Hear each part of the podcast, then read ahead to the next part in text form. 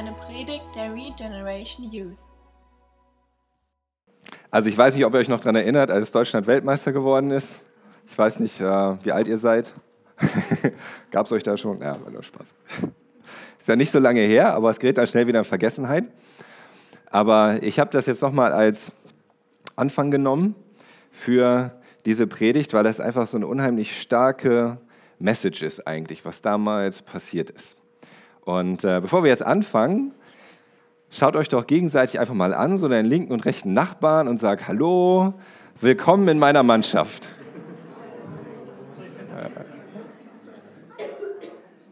Okay. Genau, und ich bete jetzt nochmal und dann erkläre ich euch, was damit auf sich hat. Jesus, ich danke dir dafür, dass wir in deiner Mannschaft sein dürfen, Herr. Und ich danke dir, dass du hier bist. Ich danke dir dafür, du gut bist und dass du uns segnen willst, dass du dich offenbaren willst, Herr, dass du uns helfen willst zu wachsen. Manchmal ist es sehr angenehm und manchmal fühlt es sich unangenehm an, aber du hast einen guten Plan und ich bete, dass du zu unseren Herzen redest und dass du da aufräumst durch deinen Heiligen Geist, wie auch immer das nötig ist und dass du uns hilfst, Herr, so gemeinsam mehr in deinem Angesicht zu leben und das auszuleben, was du in uns hineingelegt hast, Herr. Und dir zur Ehre, so ein Leib, eine Mannschaft zu sein. Ich danke dir, Jesus. Amen. Was ich daran so stark finde, ist, dass ähm, damals, 2014, das ist schon eine Weile her, ähm, Deutschland wirklich so weltweit bekannt geworden ist oder, oder die, die, das deutsche Team so weltweit bekannt geworden ist, weil es eine Mannschaft war. Ja, das, was ihr da am Anfang gleich gelesen habt, so mit äh, Neymar, Messi, Ronaldo, eine Mannschaft, das ist wirklich so um die Welt gegangen. Und auch Leute, die gar nicht Deutsch sprechen konnten, kannten dann auf einmal das Wort Mannschaft. Die Mannschaft. Und ähm, ich fand das einfach so eindrücklich zu sehen, dass eigentlich jeder Mensch, jetzt egal ob Christ oder nicht Christ, so den Wert von Einheit zu schätzen weiß. Eigentlich weiß jeder Mensch, dass Einheit gut ist. Eigentlich weiß jeder Mensch, da wo man zusammenarbeitet, da kommt etwas Gutes dabei raus. Und jeder ist beeindruckt davon, wenn man irgendwo wirklich Einheit beobachten kann. Jeder ist davon irgendwie berührt, wenn man Menschen sieht, die zusammenhalten, die zusammenstehen, wo nicht einer versucht, nur der, der Beste zu sein und jeder versucht für sich das meiste rauszuholen, sondern wo man füreinander arbeitet und miteinander, wo der Einzelne bereit ist, zurückzustecken für das Wohl der Gesamtheit. Eigentlich weiß jeder Mensch, das ist gut und das ist erstrebenswert, das ist bewundernswert. Die ganze Welt sehnt sich eigentlich nach Einheit. Spätestens seit dem Turmbau zu Babel, ja, wo, wo alles zerstreut wurde. Schon allein die Sprachen ein voneinander trennen und dann auch die verschiedenen Kulturen unter verschiedenen Völkern, verschiedene Länder, selbst innerhalb der Länder, selbst innerhalb Deutschlands. So viel Trennung, so viel, was einem von dem anderen unterscheidet und was anders ist und was es einem schwer macht, zusammenzukommen und einfach gemeinsam zu arbeiten, zusammenzustehen. Und das, was uns die größten Probleme macht, so als Menschen, in dieser Einheit zu leben, ist häufig einfach die Tatsache, dass der andere anders ist als wir. Und wir haben so irgendwie tief in uns drin auf der einen Seite die Sehnsucht nach Einheit und auf der anderen Seite so diese Unfähigkeit und Unwilligkeit zu akzeptieren, dass andere einfach anders sind als wir. Sei es direkt der andere Mensch, der mir gegenüber sitzt, sei es die Leute aus dem anderen Dorf oder die mit der anderen Sprache und die mit der anderen Kultur oder mit einer anderen politischen Meinung oder die sich anders anziehen oder anders reden oder anders aussehen, was auch immer. Es ist anders. Oh, das macht es uns schwer. Und manchmal wollen wir das nicht akzeptieren, manchmal können wir das überhaupt nicht akzeptieren. Und es macht die Einheit kaputt. Und eigentlich leidet jeder Mensch darunter. Jeder einzelne Mensch leidet darunter, wenn es keine Einheit gibt. Und alle Menschen sehen sich eigentlich danach. Deswegen war alle Welt so beeindruckt von der Mannschaft. Weil das irgendwie so ein Bild war. Wow, da ist nicht einer, der der Beste sein will, sondern die halten zusammen. Und ich finde, das, das macht einem jetzt noch Gänsehaut, wenn man darüber nachdenkt, oder? Schon ganz egal, dass sie Weltmeister geworden sind im Grunde nach der Europameisterschaft, denkt da kein Mensch mehr dran. Aber dass sie damals die Mannschaft waren, ich finde, das, daran erinnere ich mich.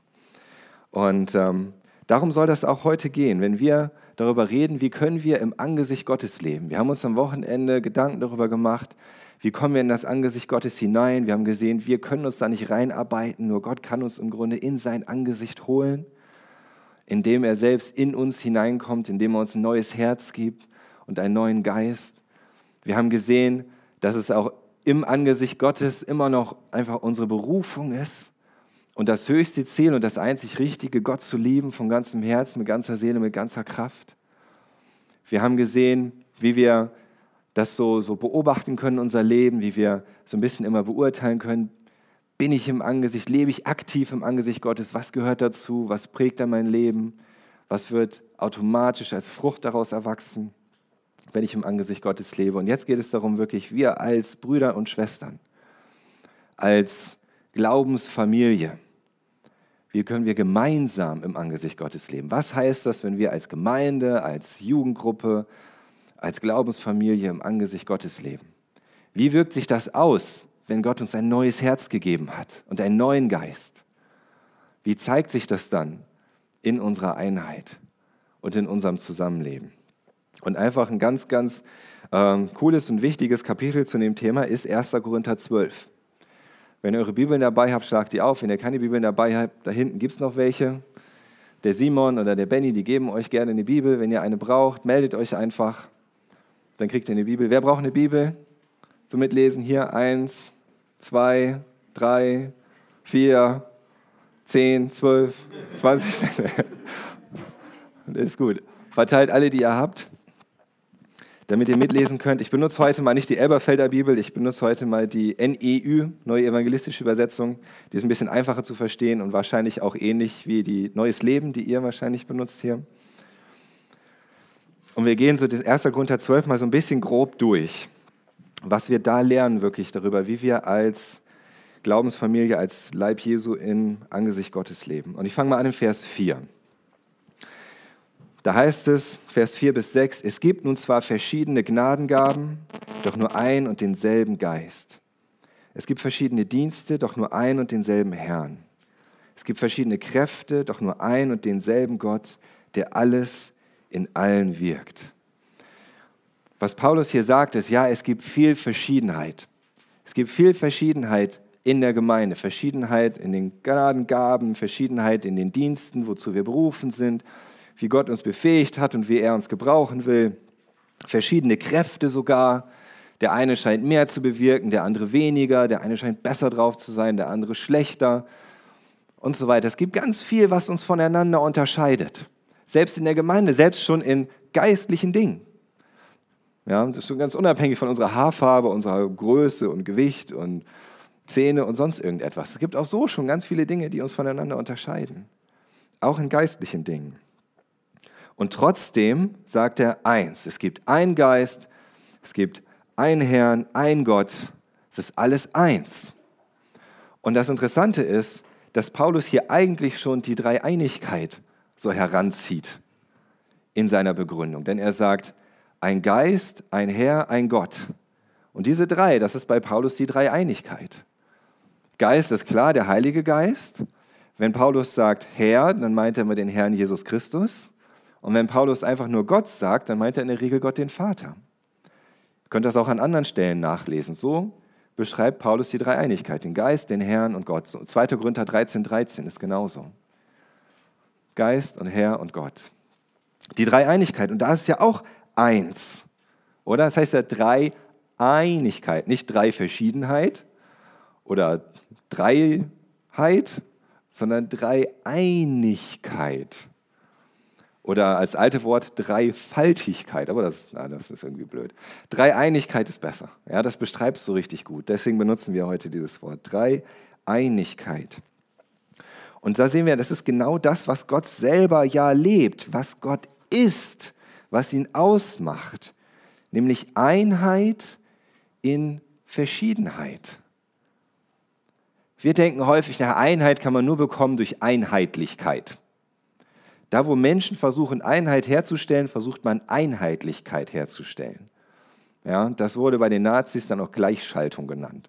Und im Grunde ist es genau das Gleiche. Wir versuchen alles zu vereinheitlichen. So versucht die Welt Einheit zu schaffen. Du darfst nur noch eine Meinung haben. Die Meinung wird vereinheitlicht.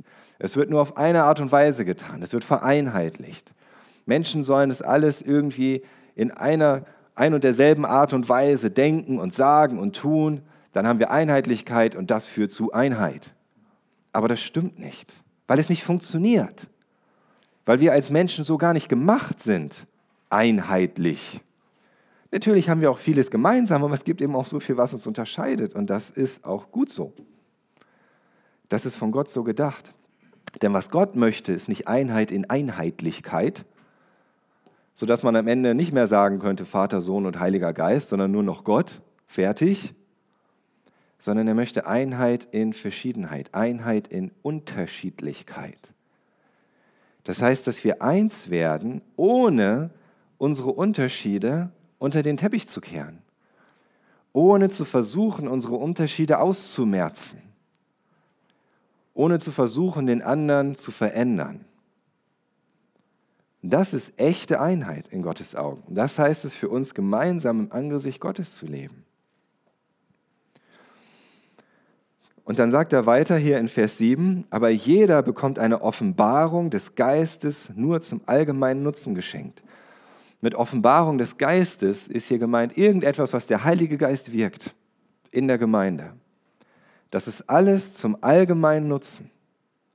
Selbst das, was Gott durch dich tut, was er dir gibt an Gabe, an Fähigkeit, an Kraft, an Möglichkeit, selbst an Begeisterung, was, alles, was durch Gott, von Gott durch dich passiert, ist nicht für dich, nicht für mich, sondern für alle.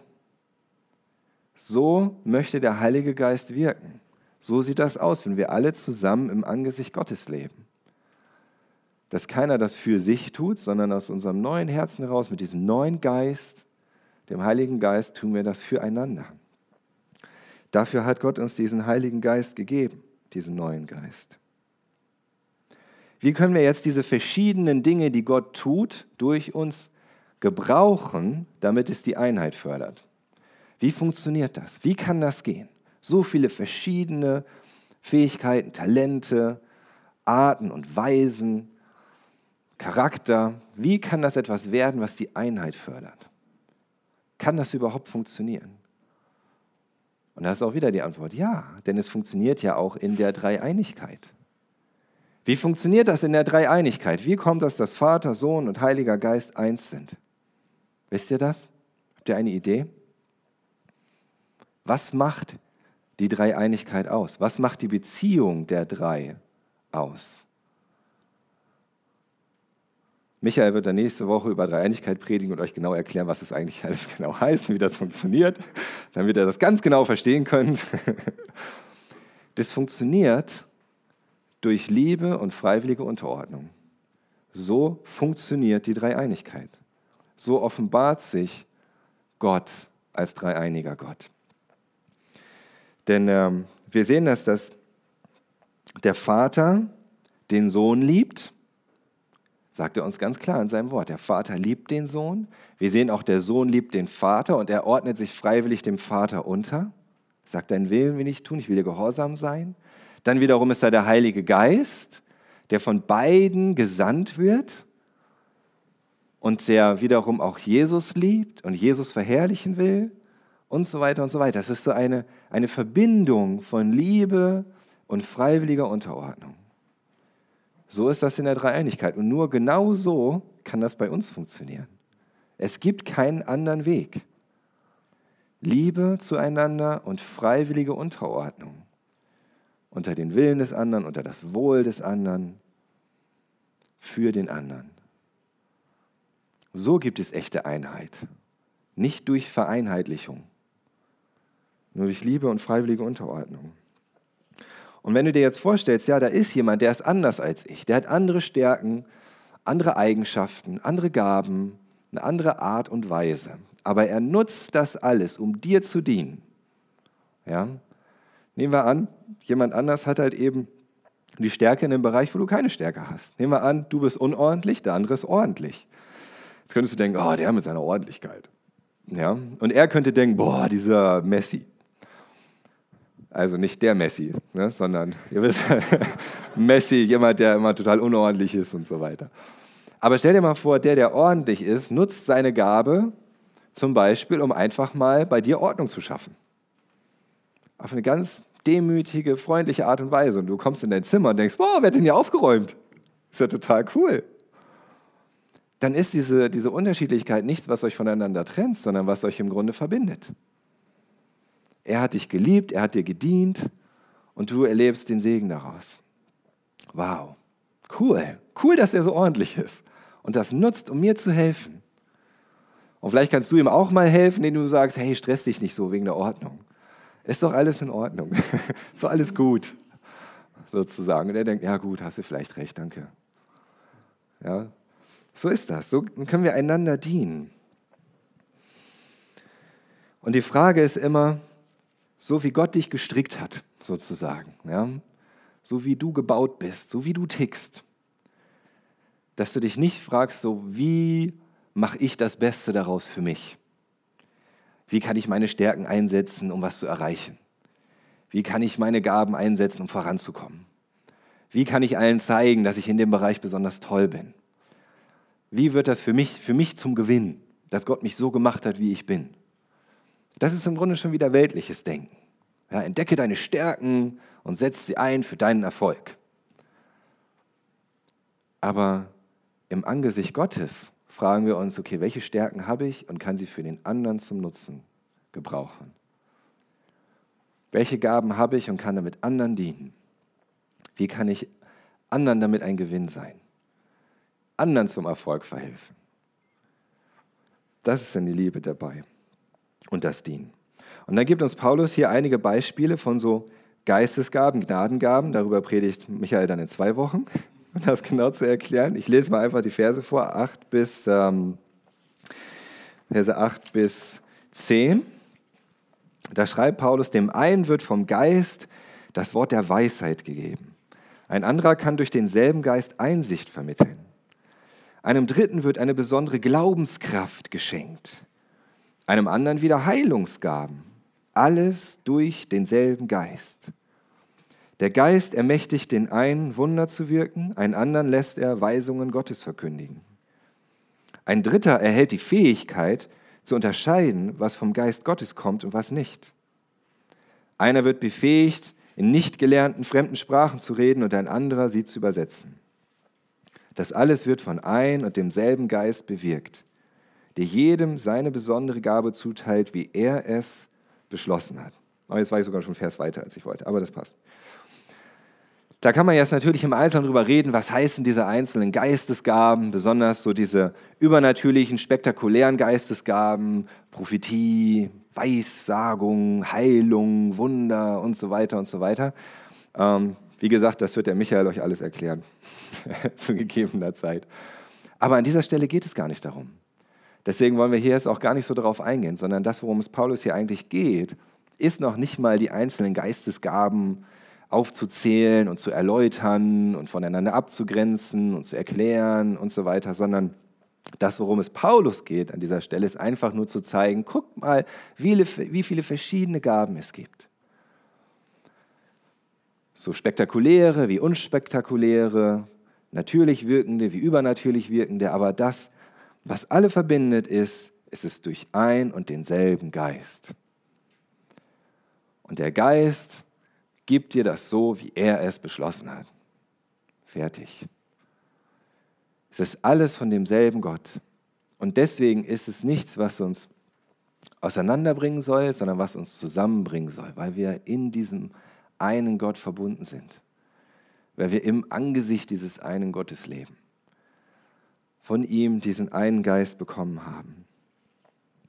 Deswegen sagt er am Ende in Vers 11 so zusammenfassend, das alles wird von ein und demselben Geist bewirkt, der jedem seine besondere Gabe zuteilt, wie er es beschlossen hat. Und das ist ganz, ganz zentral.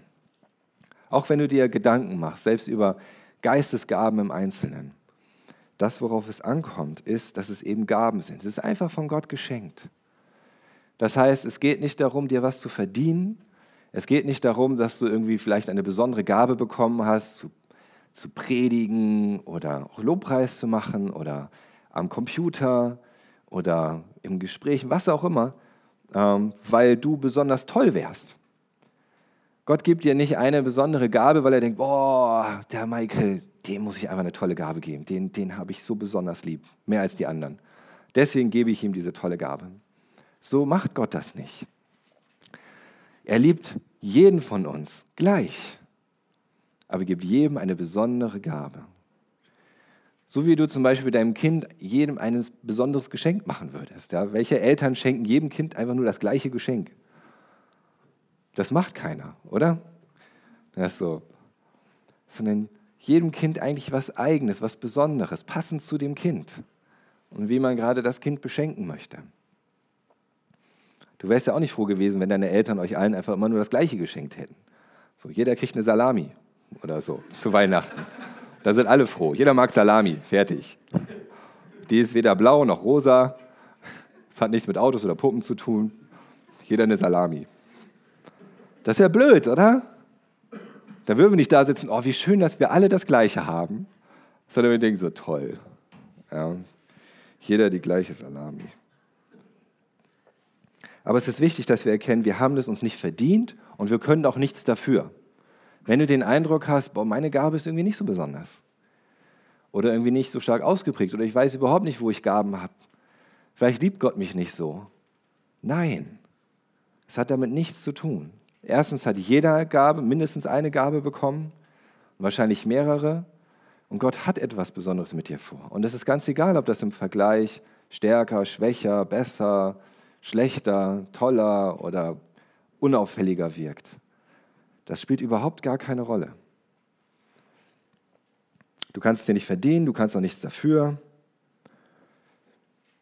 Und wir haben keine Möglichkeit, noch keinen Auftrag herauszufinden, warum jetzt der eine die eine Gabe hat und der andere hat eine andere Gabe.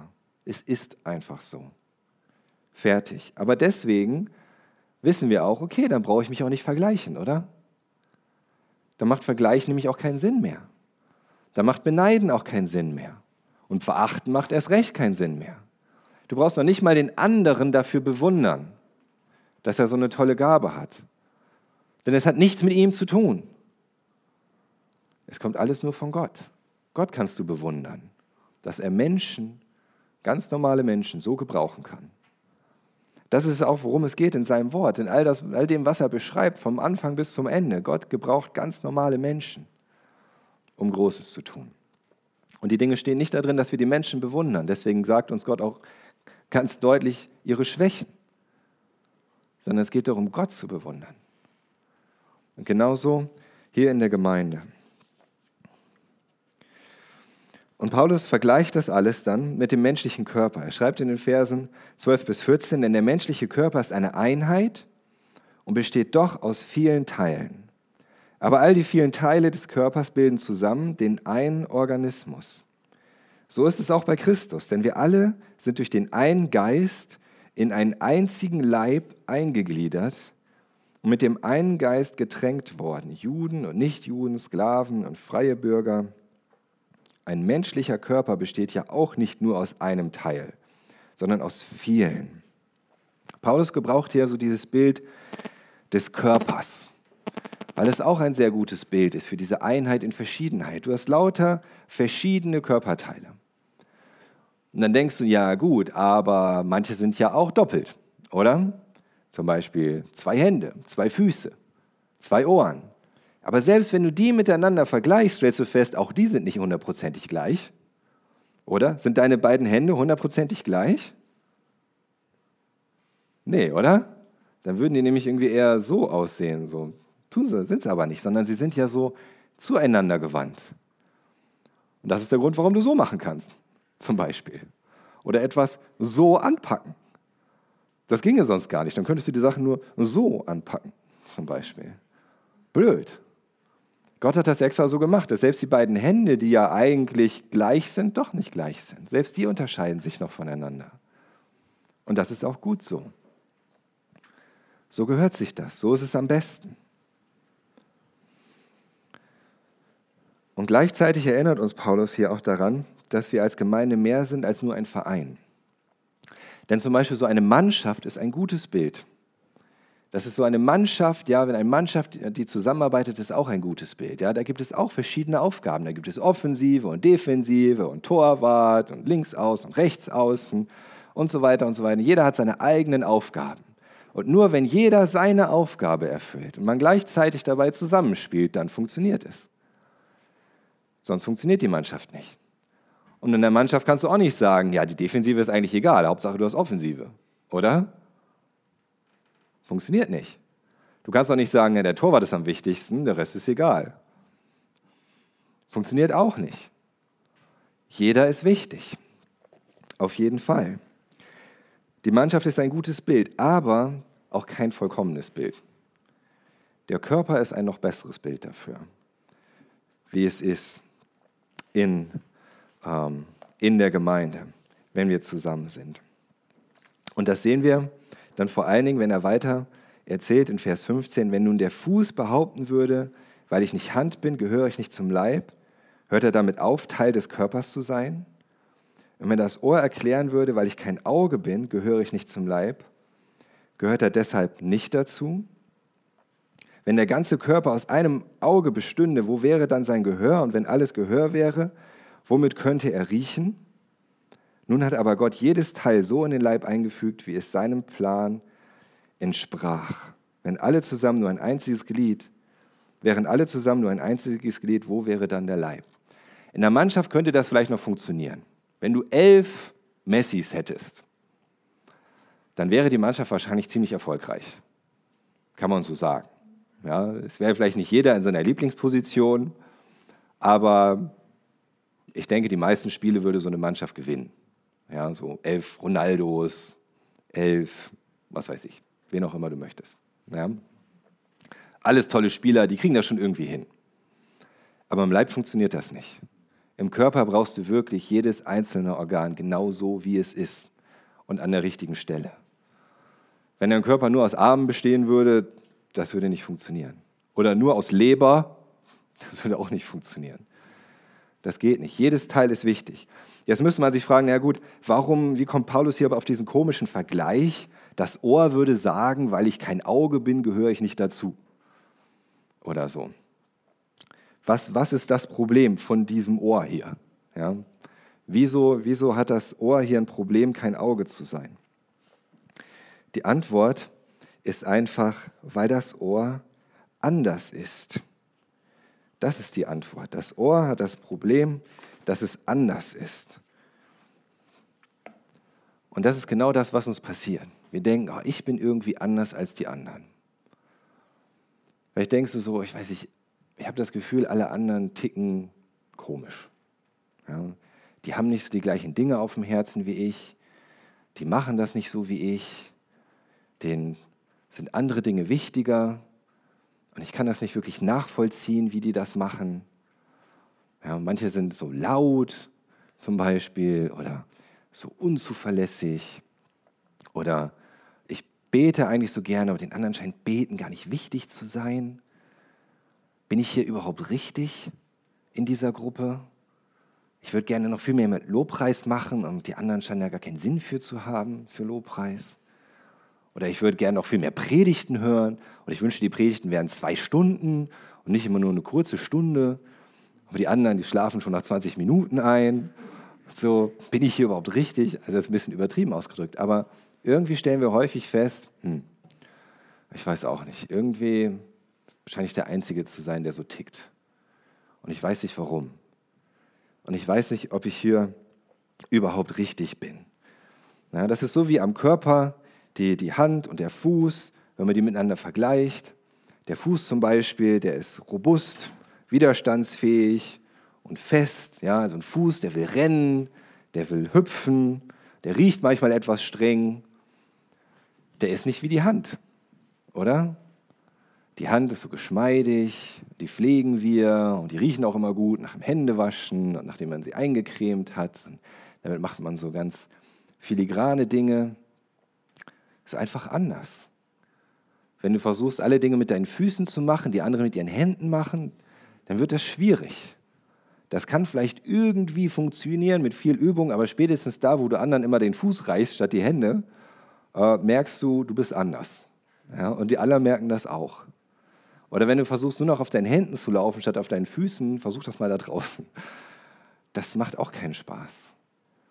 Es ist halt einfach anders. Und so haben wir manchmal auch den Eindruck, wir sind irgendwie anders. Und interessanterweise hängt das eben auch häufig mit unseren Gaben zusammen. Ich weiß nicht, ob du dich schon mal gefragt hast, so was eigentlich so deine Gaben sind, die Gott dir gegeben hat. Ein guter Ansatzpunkt ist, dich zu fragen, wofür kannst du dich denn begeistern? Woran hast du Freude? Oder was kannst du eben einfach besonders gut? Was liegt dir? Wenn du in der Musik aufgehst, kann es gut sein, dass Gott dir eine Gabe gegeben hat, Lobpreis zu machen, vielleicht sogar Lobpreis zu leiten. Wenn du es liest, die Bibel zu lesen und auch anderen das zu erklären, hast du vielleicht die Gabe zu lehren. Aber umgekehrt ist es eben häufig auch genauso. Das, wo wir unsere Gabe haben, das finden wir am wichtigsten. Wenn du eine Gabe zu beten hast, dann wirst du sagen, in der Gemeinde ist Beten am wichtigsten, oder? Denn nur durch Gebet können wir mit Gott reden und, und, und Dinge bewirken. Und Gott möchte, dass wir beten. Und ohne Gebet ist alles nichts. Und beten ist am wichtigsten. Wenn du eine Gabe hast zu evangelisieren, mit Menschen über Jesus zu sprechen, dann wirst du sagen, die Evangelisation ist am wichtigsten, oder? Das ist das Einzige, was wir nur hier auf der Erde machen können und nicht mehr im Himmel. Das ist das, wozu wir da sind. Ohne Evangelisation wird die Gemeinde nicht wachsen. Gott möchte doch diese Verlorenen da draußen erretten. Ich kann doch nicht den ganzen Tag nur rumsitzen und beten und die Menschen da draußen gehen vor die Hunde. Evangelisation ist am wichtigsten, oder? Und der Nächste wird sagen, der, der einfach so eine Gabe hat, anderen zu helfen, anderen freundlich gegenüber zu sein, ihnen zu dienen und so weiter, der wird sagen, nee, dienen ist am wichtigsten. Jesus hat doch den Menschen gedient. Jesus hat doch gesagt, wer der Größte sein will, soll aller Diener sein. Jesus hat selbst gesagt, er ist gekommen, um zu dienen. Jesus hat gesagt, lasst eure guten Werke vor den Menschen leuchten, damit sie dann den Vater im Himmel preisen. Das Dienen ist die eigentliche Evangelisation. Und wenn ich Menschen diene, dann, dann diene ich Gott. Das ist doch am wichtigsten. Das ist auch irgendwie richtig. Oder es ist alles irgendwie richtig. Und jeder denkt, ja, das, das ist am wichtigsten. Und es ist wieder etwas, was uns voneinander trennen kann. Was uns unterscheidet, wo wir anders sind. Und der eine denkt, aber warum reden die Leute nicht mehr über Jesus? Warum haben die keine Leidenschaft dafür? Warum melden die sich nicht für Straßeneinsätze? Warum halten die immer nur ihren Mund auf der Arbeit? Kann ich nicht verstehen. Ja, irgendwas stimmt bei den Leuten nicht. Und wenn du den Eindruck hast, die meisten sind so, dann denkst du, irgendwas stimmt hier nicht in dieser Gemeinde oder in dieser Jugendgruppe. Ich glaube, ich gehöre nicht hin. Und du kannst alles dafür einsetzen. Alles, was dir besonders auf dem Herzen liegt, alles, wo Gott dich besonders gebraucht, wo du besonders viel Freude daran hast und andere vielleicht nicht. Und dann denken wir irgendwann, ich gehöre hier nicht hin. Und wenn es ganz extrem wird, dann denken wir, ich gehöre nirgendwo hin, weil irgendwie alle Christen nicht richtig ticken. Am besten kann ich meinen Glauben alleine leben. Aber das ist eine Lüge. Und das widerspricht genau dem, was Jesus hier sagt, durch Paulus. Denn er sagt, es ist richtig, dass du anders bist. Und es ist normal, auch mal an den Punkt zu kommen, zu denken, ich bin anders als alle anderen. Selbst das. Aber Gott will dir dadurch sagen, ja, vielleicht bist du an irgendeinem Punkt tatsächlich anders als alle anderen. Und trotzdem gehörst du dazu. Trotzdem gehörst du dazu. Und du bist wichtig. Richtig wichtig. So wie der Torwart anders ist als alle anderen. Er gehört trotzdem dazu. Aber im Körper noch viel mehr. Die Galle ist anders als alle anderen, gehört trotzdem dazu. Es ist einfach so. Lässt sich nicht ändern.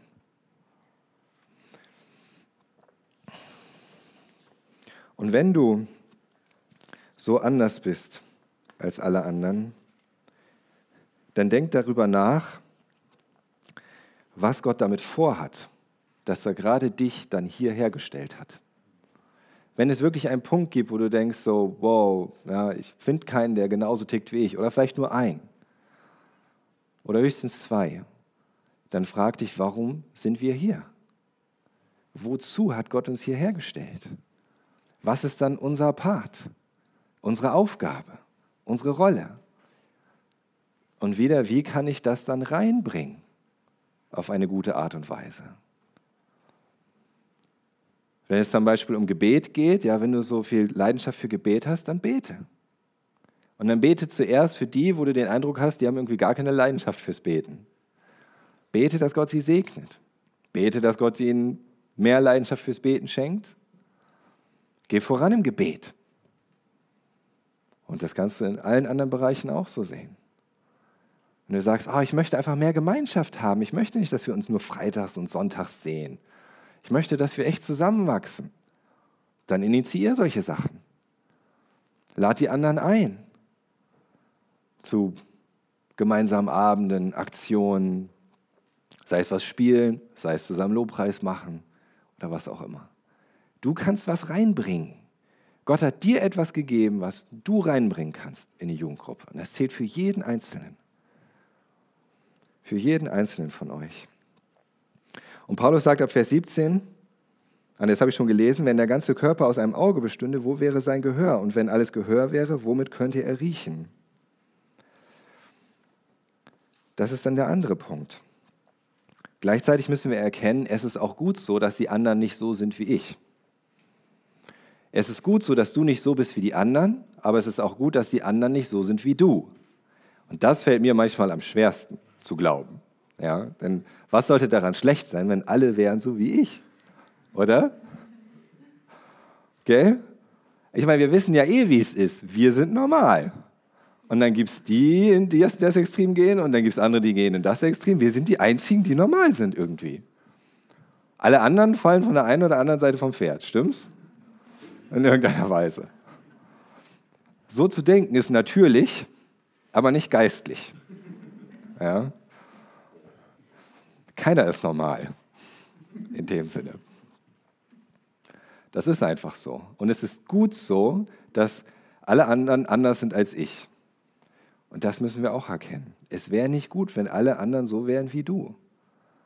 Dann würden sich deine Stärken vielleicht potenzieren, aber deine Schwächen genauso.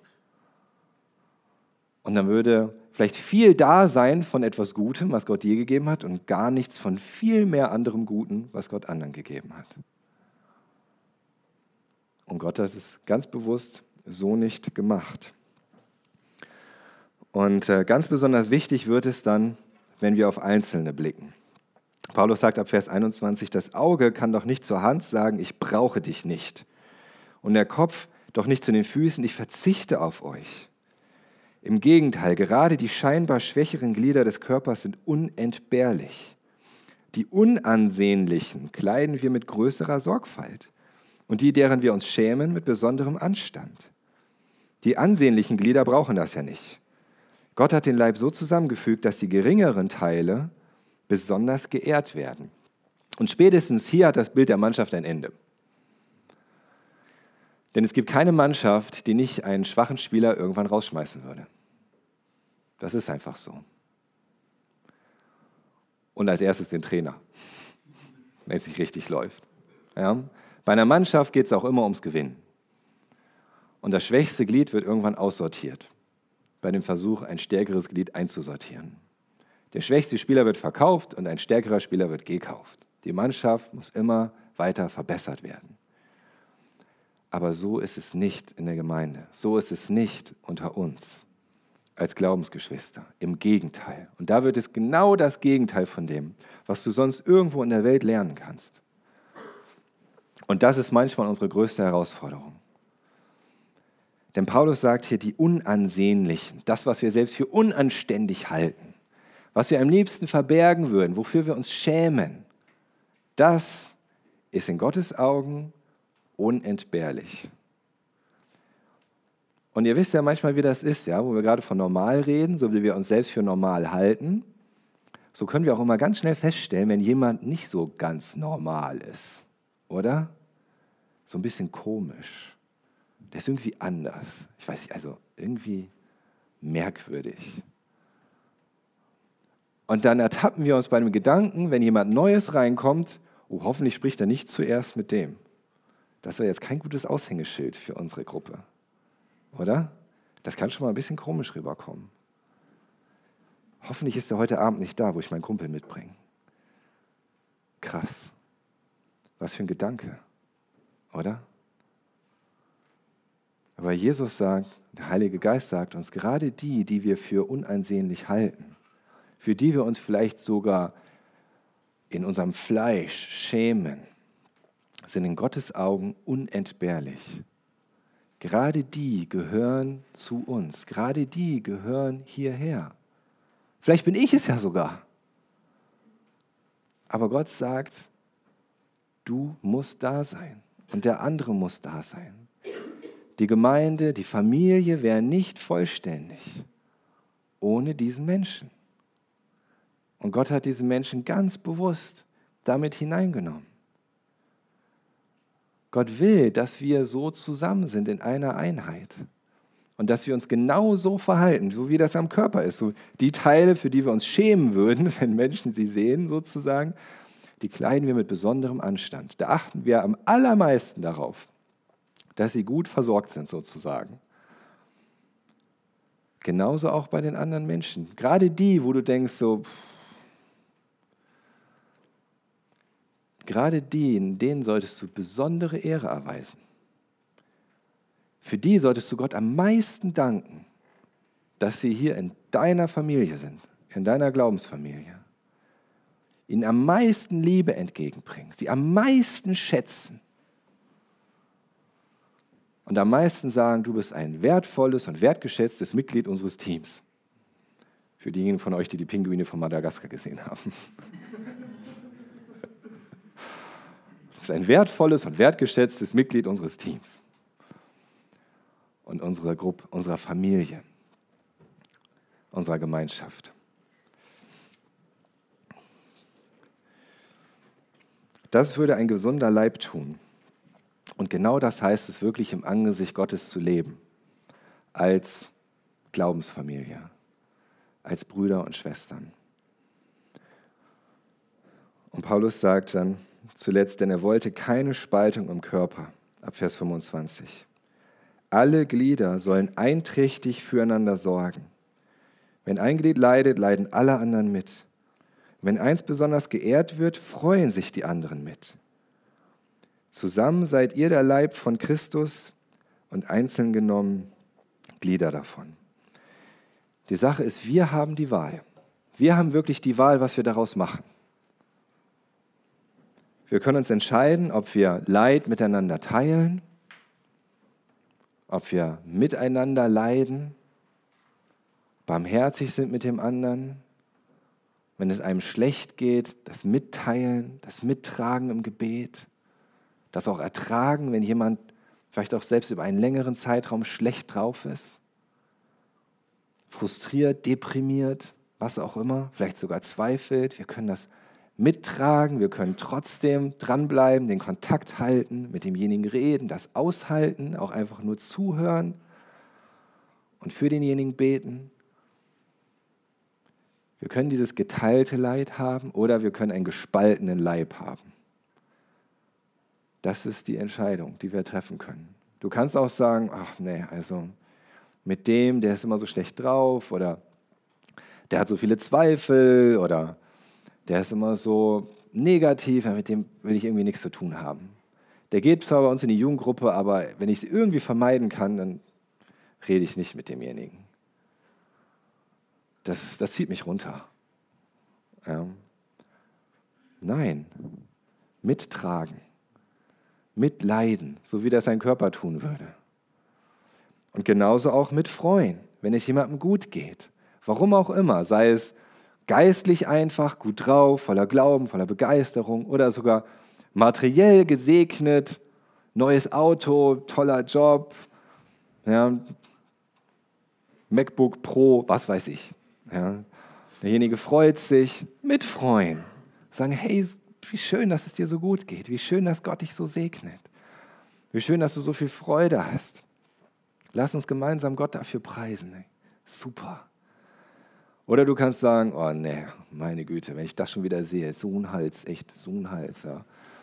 Und ich mit meinem ollen Galaxy S1 oder meinem ollen Ford oder was auch immer, ey, das kann ich gar nicht haben, wenn der mit seinem BMW schon wieder um die Ecke kommt. Sondern nur, weil er reiche Eltern hat. Geteilte Freude oder gespaltener Leib ist wieder genau das Gleiche. Ist genau das Gleiche. Mit Leiden, mit Freuen. Im Angesicht Gottes. Egal, wo du stehst, egal, wo der andere steht. Und zuletzt möchte ich euch noch eine Bibelstelle vorlesen aus Epheser 4, Vers 16. Epheser 4, Vers 16. Von ihm her, von Jesus Christus, wird der ganze Leib zusammengefügt und durch verbindende Glieder zusammengehalten. Und das geschieht in der Kraft, die jedem der einzelnen Teile zugemessen ist.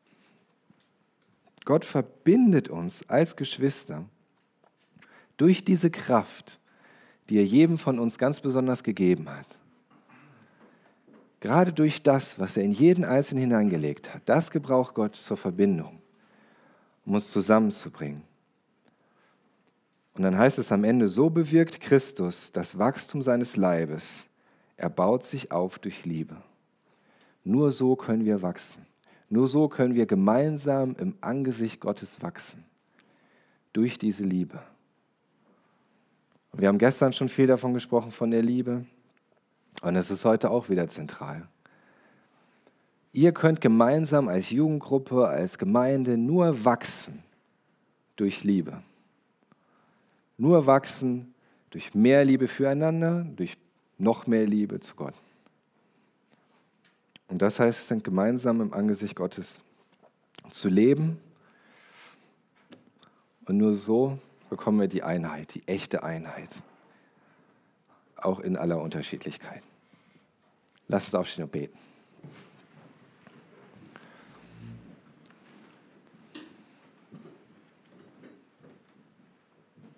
Jesus, ich danke dir dafür, dass du uns nicht berufen hast, alle irgendwie gleich zu werden.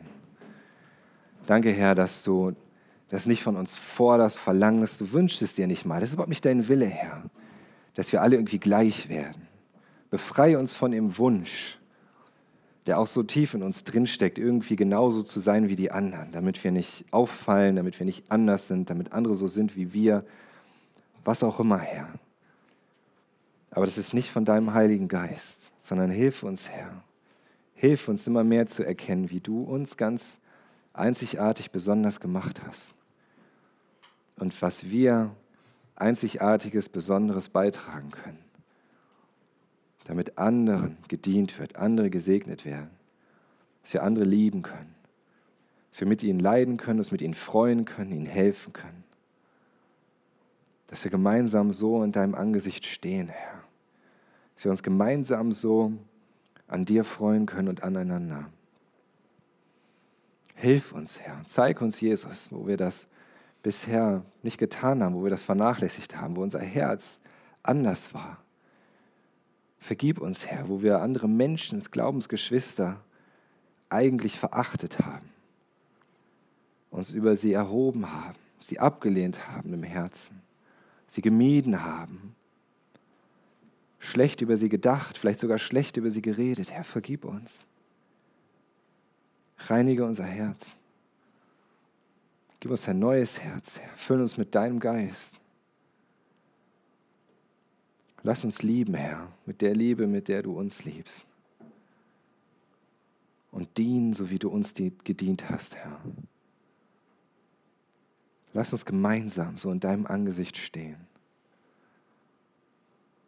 Uns freuen an dir, Herr. Und einfach erleben, wie du dich an uns freust. Ich danke dir, Jesus, Herr. Ich preise dich. Amen. Danke für das Anhören der Predigt. Weitere Informationen findest du unter www.regenerationyouth.de.